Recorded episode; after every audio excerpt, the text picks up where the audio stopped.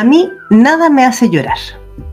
A mí siempre me dicen que soy fría e insensible porque nunca lloro y nunca pareciera ser que me afectan las cosas.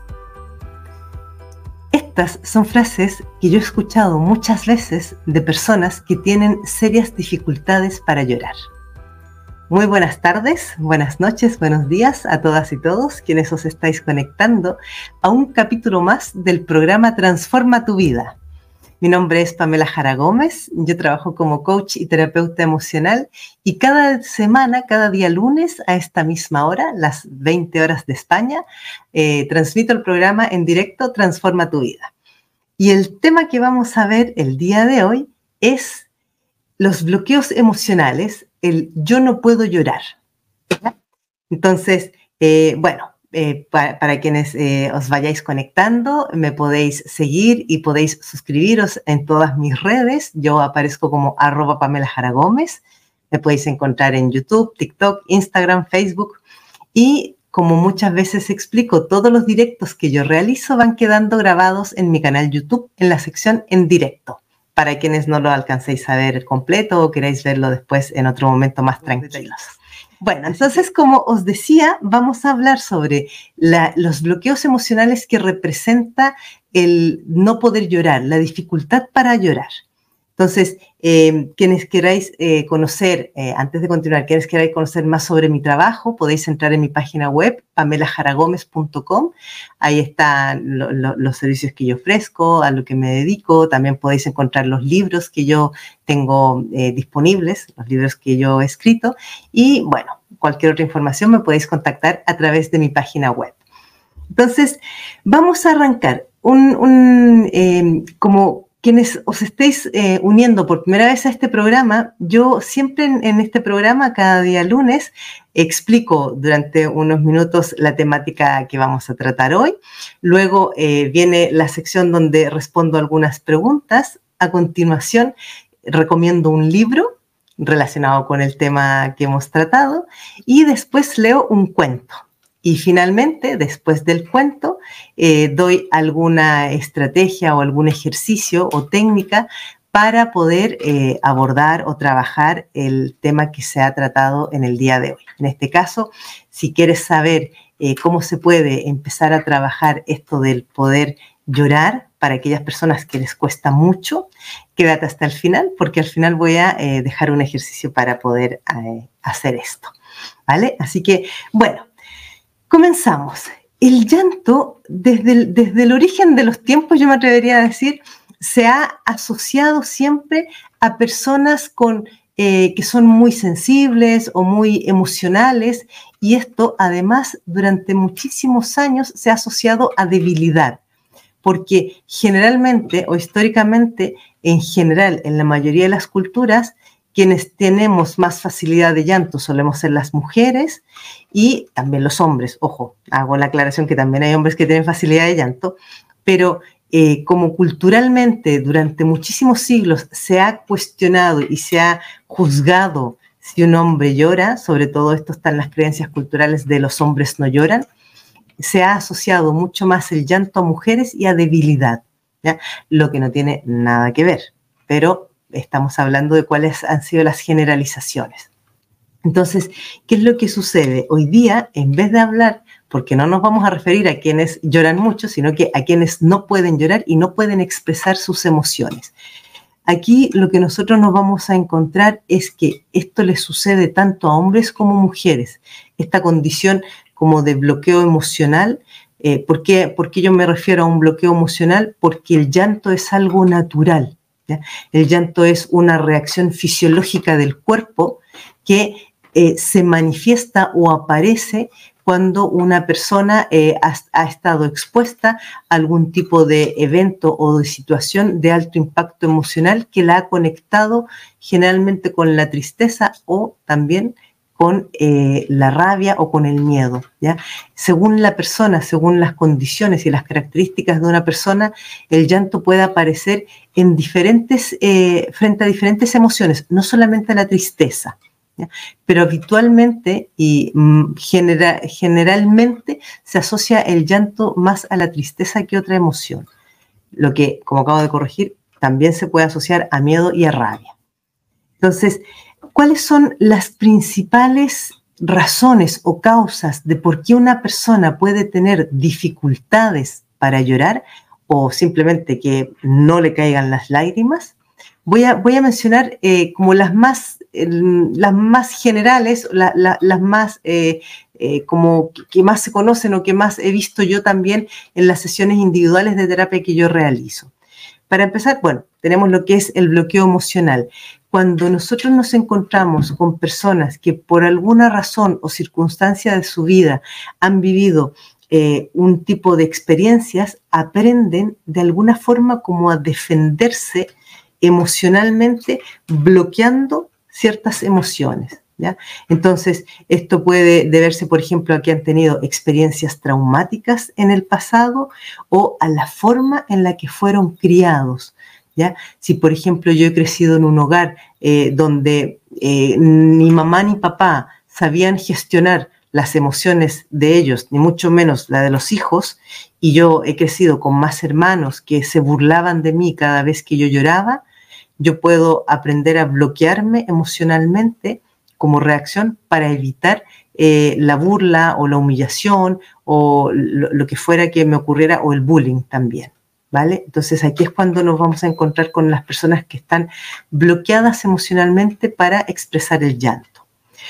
Otra forma u, otra razón por la que podemos eh, inhibir esta capacidad de llorar es, por ejemplo, de acuerdo a ciertas normas sociales y de género. Esto es un poco lo que mencionaba eh, hace unos momentos atrás, cuando hemos crecido en culturas y en sociedades muy machistas, por ejemplo, ¿ya? esto es lo que está más asociado a género, donde desde pequeños eh, se ha repetido, eh, los hombres no lloran, o cuando hay alguien llorando, está llorando como niñita, o mira lo que pareces ahí llorando. Entonces se ningunea y se como desprecia a la persona que llora, esto va a provocar que finalmente la persona vaya inhibiendo o vaya limitando al máximo su reacción de llanto porque no quiere ser expuesta socialmente a la burla.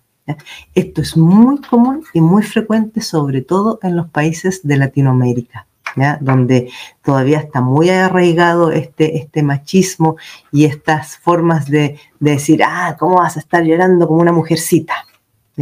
Entonces, es muy importante porque también aquí eh, está, tiene todo esto que ver con las normas sociales, con las expectativas de que tiene la, familia o la sociedad de ti. Si vas llorando mucho por ahí, eh, van a decir o van a pensar que eres débil, O que no se puede confiar en ti. Yo he llegado a escuchar eso, que, me digan a mí en, sesiones la persona, claro, lo que pasa es que cada vez que yo lloraba de pequeña, me decían, ¿y qué? Cuando seas mayor también vas a andar llorando así, después nadie va a confiar en ti. ¿Qué, le, ¿Qué, le, pasaba a esta persona? Era una mujer que de tanto que se lo repitieron, llegó a tal extremo de, de bloquearse emocionalmente, de no, de evitar llorar, que entonces después ya no le salían las lágrimas con nada. Otra razón es, eh, o otra causa es lo que se llama la supresión emocional. Esto es cuando algunas personas han aprendido a suprimir eh, todas las emociones que sienten cuando están frente a situaciones que para ellas son difíciles de manejar o de gestionar. Yo no sé si habréis visto, me voy a ir como al otro extremo. Hay personas que en cuanto están frente a una situación X, cualquiera, lo primero que les ocurre es que se les desata el llanto.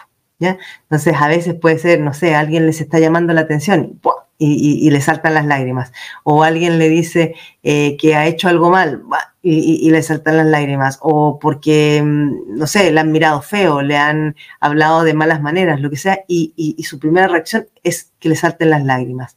Entonces, la supresión emocional es cuando la persona, a lo mejor de tanto verse expuesta a este tipo de situaciones y de sentirse como eh, incapacitada porque cada vez que le ocurre o le ocurría aquello, le saltaban las lágrimas, entonces se genera esta como supresión emocional. ¿Vale? Luego tenemos la desensibilización emocional. Y la, desensibilización emocional aparece cuando una persona, por ejemplo, ha estado expuesta a repetidas situaciones emocionales de alto impacto, o sea, con muy, mucha intensidad, sin un adecuado procesamiento emocional. O sea, sin que nadie le haya enseñado a gestionarlo, ni nadie le haya estado como sosteniendo o dando apoyo emocional. ¿Qué es lo que acaba ocurriendo? Que la persona, en algunos casos, ojo, yo siempre cuando señalo cosas hablo de generalidades, no que sea el 100% de los casos. Hago la aclaración. en, muchos casos la persona puede llevarla a generar una desensibilización emocional, que significa que de tanto eh, de tanto exponerse a ese tipo de situaciones, finalmente es como que se vuelve insensible. ¿Ya? Entonces, cuando se produce esta desensibilización, como que la persona fuera insensible, la persona después vuelve a estar en situaciones como esa y pareciera ser que no experimenta ni, un sentimiento, ni una emoción, incluso puede llegar a aparecer como que fuera eh, absolutamente apática o indiferente a según qué situaciones. Esto es la desensibilización emocional. Luego tenemos, disculpadme un momentito, la alexitimia.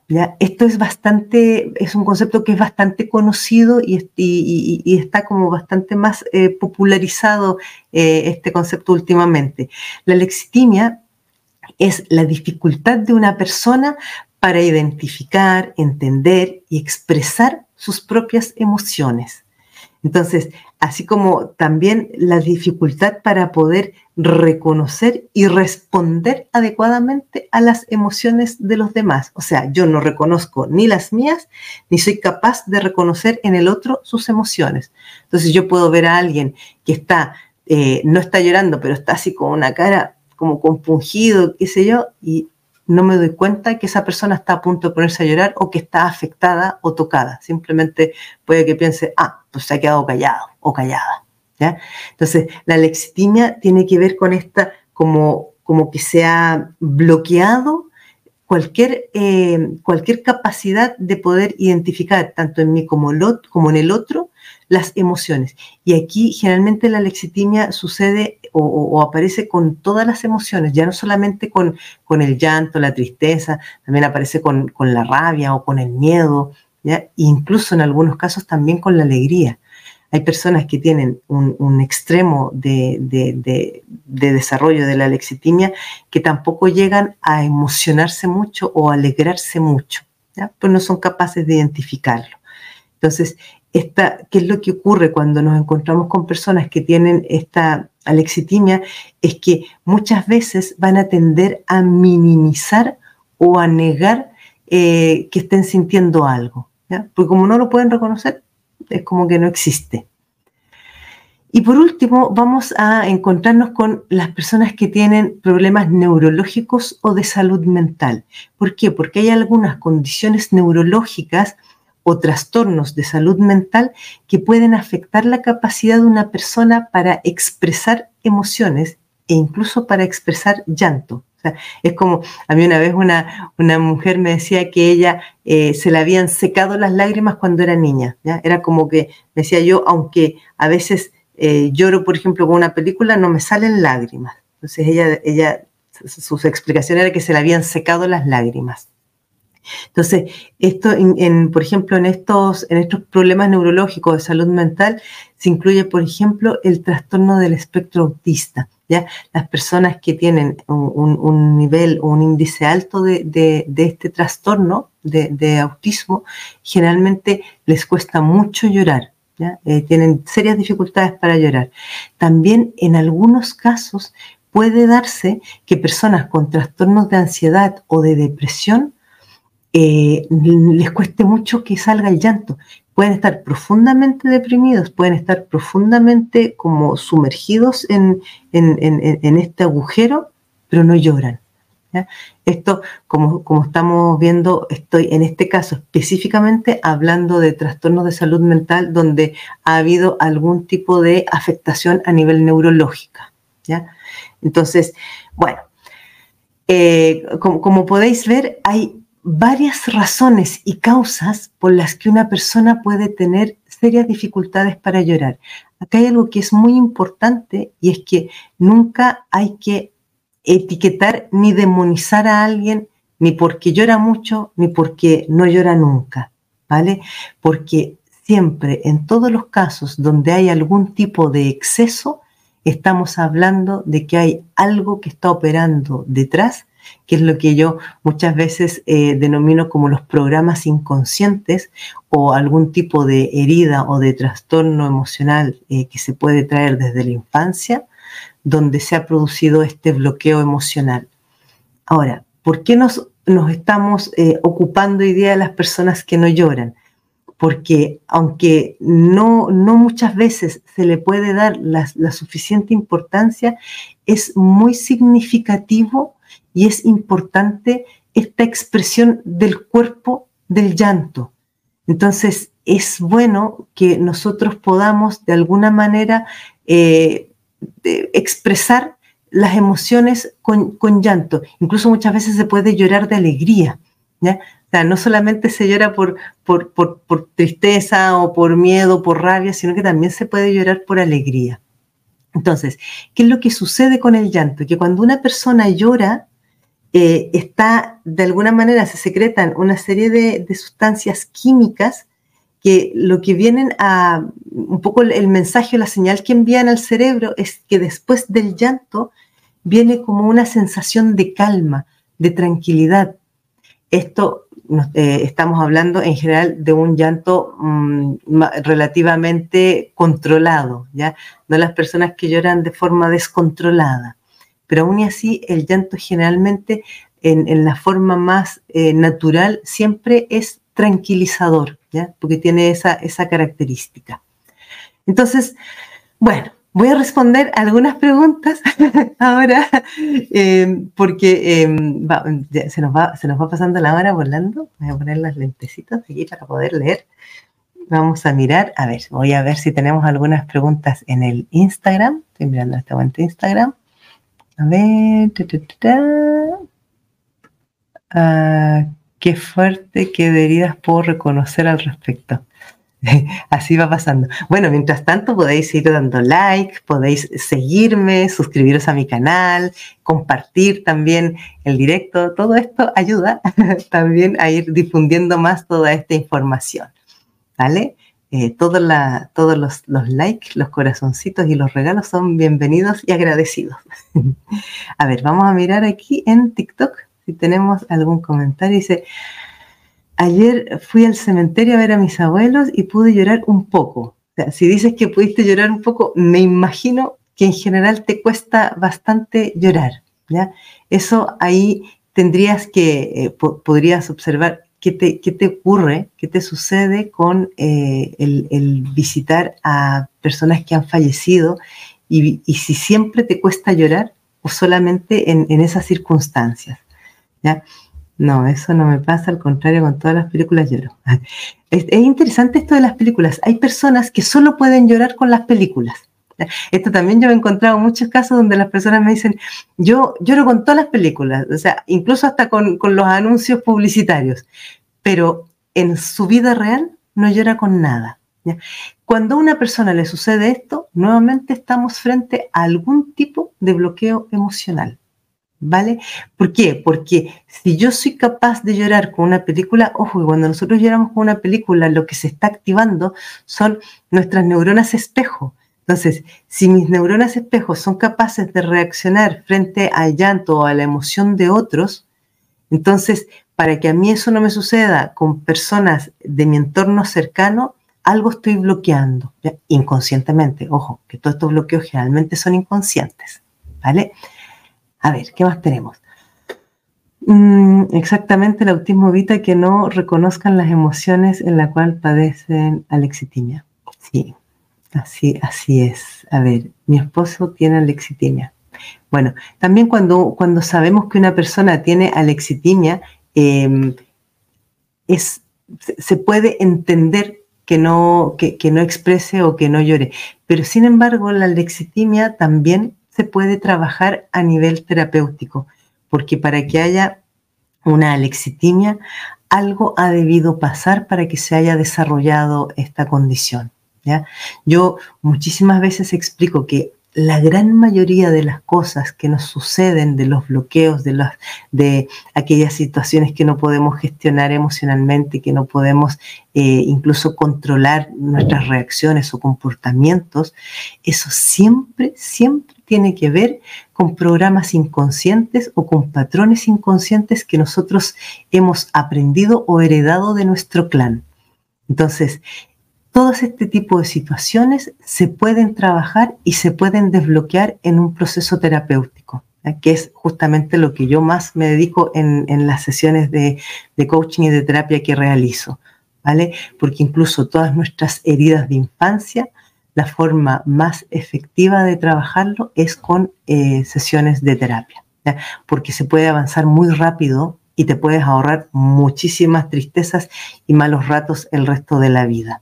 Entonces, yo recomiendo que si alguno de vosotros os encontráis en este tipo de situaciones donde tenéis dificultades para afrontar, para gestionar emociones, para eh, expresar, incluso eh, identificáis que tenéis bloqueos emocionales, no dudéis en buscar ayuda terapéutica porque de verdad que facilita y ayuda mucho a sanar y a superar diferentes situaciones.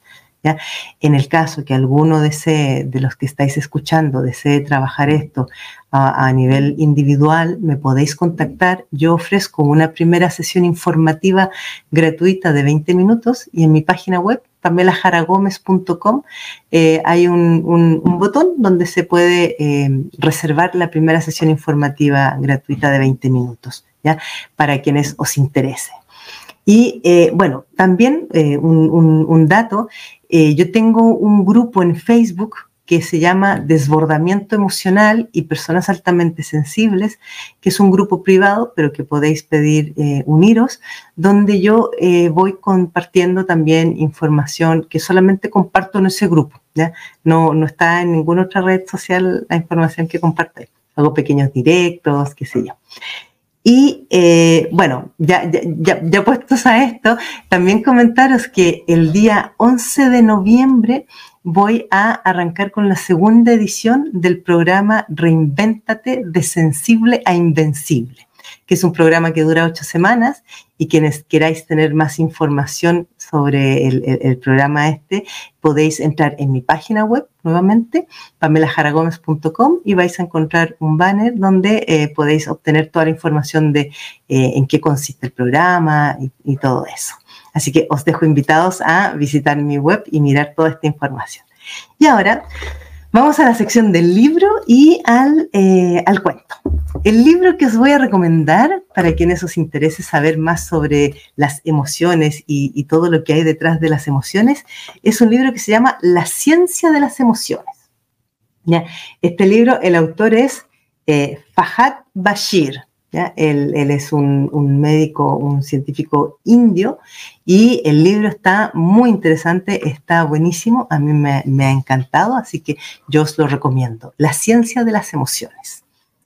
Bueno, y el cuento del día de hoy, eh, eh, de, este libro que a mí me encanta, de Jorge Bucay. Yo muchas veces eh, he leído cuentos de Jorge Bucay en, este programa y reconozco que este cuento ya lo he leído antes, pero es que nos caía al dedillo. Así que para que después, si alguien ya me, lo, ha escuchado leerlo anteriormente, que sepáis que lo voy a volver a leer. El cuento se llama La tristeza y la furia. Y dice, en un reino encantado, a donde los hombres nunca pueden llegar, o quizás donde los hombres transitan eternamente sin darse cuenta, en un reino mágico donde las cosas no tangibles se vuelven concretas, había una vez un estanque maravilloso. Era una laguna de agua cristalina y pura donde nadaban peces de todos los colores existentes y donde todas las tonalidades del verde se reflejaban permanentemente. Hasta ese estanque mágico y transparente se acercaron a bañarse haciendo mutua, haciéndose mutua compañía la tristeza y la furia. Las dos se quitaron sus vestimentas y desnudas las dos entraron al estanque. La furia, apurada, como siempre está la furia, urgida, sin saber por qué, se bañó rápidamente y más rápidamente aún salió del agua. Pero la furia es ciega, o por lo menos no distingue claramente la realidad. Así que, desnuda y apurada, se puso al salir la primera ropa que encontró. Y sucedió que esa ropa no era la suya, sino que era la ropa de la tristeza. Y así vestida, la tristeza, de tristeza, la furia se fue. Muy calma y muy serena, dispuesta como siempre a quedarse en el lugar donde está, la tristeza terminó su baño y sin ningún apuro, o mejor dicho, sin conciencia del paso del tiempo, con pereza y lentamente salió del estanque. En la orilla se encontró con que su ropa ya no estaba. Como todos sabemos, si hay algo que a la tristeza no le gusta es quedar al desnudo. Así que se puso la única ropa que había junto al estanque, la ropa de la furia. Cuentan que desde entonces muchas veces uno se encuentra con la furia ciega, cruel, terrible y enfadada, pero si nos damos el tiempo de mirar bien, encontramos que esta furia que vemos es solo un disfraz y que detrás del disfraz de la furia en realidad está escondida la tristeza. Es muy bonito este cuento. bueno, espero que también os haya gustado a vosotros. A ver, voy a leer una preguntita que me dejaron aquí en, YouTube que dice, ¿por qué cuando me expongo a una situación similar me da un llanto impecable y me deprimo? Eh, cuando dice situación similar, me imagino que al mismo tipo de situaciones, ¿verdad? Eh, ¿Por qué te da ese llanto? Porque muy probablemente puede ser que hayas tenido alguna experiencia en el pasado o incluso puede ser una experiencia tuya, puede ser una experiencia de tu madre o de tu abuela. Cuando, eh, si por ejemplo, cuando mamá estaba embarazada en el vientre, tuvo algún tipo de experiencia de alto impacto que la hizo llorar mucho, tú puedes traer esa información y cada vez que te enfrentas a una situación como esa, si es que tú no la habías vivido en tu propia experiencia, estás llorando el llanto de mamá. Eso ocurre con mucha más frecuencia de la que nos podemos imaginar. si de pronto veis que hay alguna situación que no le encontráis sentido porque a vosotros no, no os ha ocurrido en vuestra experiencia de vida, mirad o preguntad si a mamá o a papá o a los abuelos o abuelas les ha ocurrido algo en relación a eso. Y no vais a tardar en encontrar la conexión. ¿Ya? Bueno, yo os había dicho que eh, os iba a dejar un ejercicio para poder aprender a identificar y a poder de alguna manera conectar con las emociones para cuando nosotros eh, tengamos estos bloqueos emocionales. Primero que todo es en, un momento así como de, mucha tranquilidad, sentados y empezad a observar eh, dentro de vuestro cuerpo, o sea, sentir en el cuerpo si pensáis en situaciones tristes, ¿qué es lo que sentís y cómo reacciona vuestro cuerpo? Si pensáis en situaciones alegres o que os han dado mucha felicidad, eh, identificad qué es lo que sentís en el cuerpo, cómo sentís las diferentes emociones, rabia, tristeza, alegría, miedo. A lo mejor si ya tenéis estos bloqueos o estas dificultades para eh, sentir o expresar la emoción, si tenéis a alguien cercano con quien hayáis vivido una experiencia eh, de miedo, de rabia, de tristeza, de alegría, eh, preguntadle en qué situación que hayáis estado juntos eh, era una situación para sentir mucho miedo y tratar de conectar con ese momento para ver si había algo que sentíais dentro. Luego, también si vais viendo que tenéis mucha dificultad para conectar con eso, tratad de ir hacia atrás en vuestra vida a identificar cuándo fue la última vez que sentí miedo, que sentí rabia, que sentí tristeza, que lloré, hasta que lleguéis a encontrar ese momento y luego observar qué es lo que pasó en aquel entonces que pudo haber provocado este bloqueo emocional. Estos ejercicios generalmente cuando funcionan muy bien es cuando estamos en un estado de mucha, de mucha relajación tipo eh, meditación. ¿ya? A quienes eh, os guste meditar, eh, poneros en, situación de meditación. a quienes os cueste meditar sentados y en silencio, podéis hacerlos saliendo a caminar. Pero saliendo a caminar por lugares tranquilos, por ejemplo, eh, por un parque, una montaña, un cerro, por la orilla de la playa, donde no haya mucho ruido ni eh, eh, sonidos que os perturben, ¿vale? Pero tenéis que ir a, conectar dentro de vosotros con los momentos que recordáis haber sentido la emoción para que la podáis identificar en vuestro cuerpo. Hay un dato que es muy interesante las emociones solo se sienten en el tronco. Cuando digo el tronco me refiero desde la garganta hasta un palmo debajo del ombligo. ¿ya? Solamente aquí, en ninguna otra parte del cuerpo, las emociones no se sienten ni en la cabeza, ni en las manos, ni en los brazos, ni en las piernas. Solo en el tronco. ¿Por qué en el tronco? Porque es donde están los órganos. Por eso se dice que cuando nosotros eh, nos tragamos las emociones o nos aguantamos situaciones emocionales, acabamos enfermando, porque donde se va a manifestar cada vez que nosotros nos traguemos cosas, nos aguantemos, nos reprimamos, va a salir o con problemas en, el pulmón, en el hígado, en la garganta, en el corazón, en el páncreas, en el estómago. Son los órganos los que van a manifestar nuestras emociones reprimidas. Bueno, hemos llegado al final del programa. Em, haciendo un, repaso de todo, eh, podéis seguirme y suscribiros a mi canal YouTube. Eh, arroba Pamela Jara Gómez, donde van quedando todos mis directos grabados. También en Spotify quedan todos los directos en formato de podcast. Pamela Jara Gómez también en Spotify es mi cuenta que me podéis seguir. En TikTok, en Instagram, en Facebook también aparezco como arroba Pamela Jara Gómez. Y en mi página web, pamelajaragómez.com, vais a encontrar eh, información acerca de, mi trabajo, también de mis libros. Y eh, si queréis eh, solicitar una primera sesión informativa gratuita para trabajar todos estos temas que, que hayáis identificado, podéis solicitar esa sesión desde mi página web. ¿Vale? Así que os dejo invitados. También recordaros el, grupo de, Facebook Desbordamiento Emocional y Personas Altamente Sensibles, si queréis uniros al grupo. Y el programa Reinvéntate de Sensible Invencible que comienza el 11 de noviembre. Así que nos estamos viendo y el próximo lunes a esta misma hora, a las 20 horas de España, nos vemos en otro programa de Transforma tu vida. Adiós.